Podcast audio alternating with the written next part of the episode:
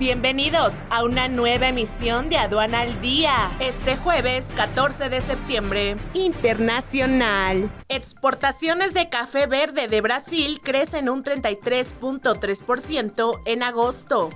Argentina pretende detener las importaciones de gas y aumentar las exportaciones. Exportaciones de uvas de mesa australianas crecen 50% en los últimos 10 años. Nacional. El aumento del consumo de aguacate mexicano en Estados Unidos permitirá que en el 2023 se alcancen exportaciones récord de dicho fruto.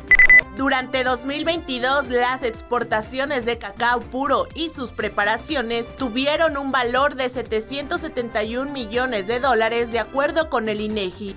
Suspenderá el Aeropuerto Internacional de la Ciudad de México operaciones por desfile aéreo. Este es un servicio noticioso de la revista Estrategia Aduanera. EA Radio, la radio aduanera.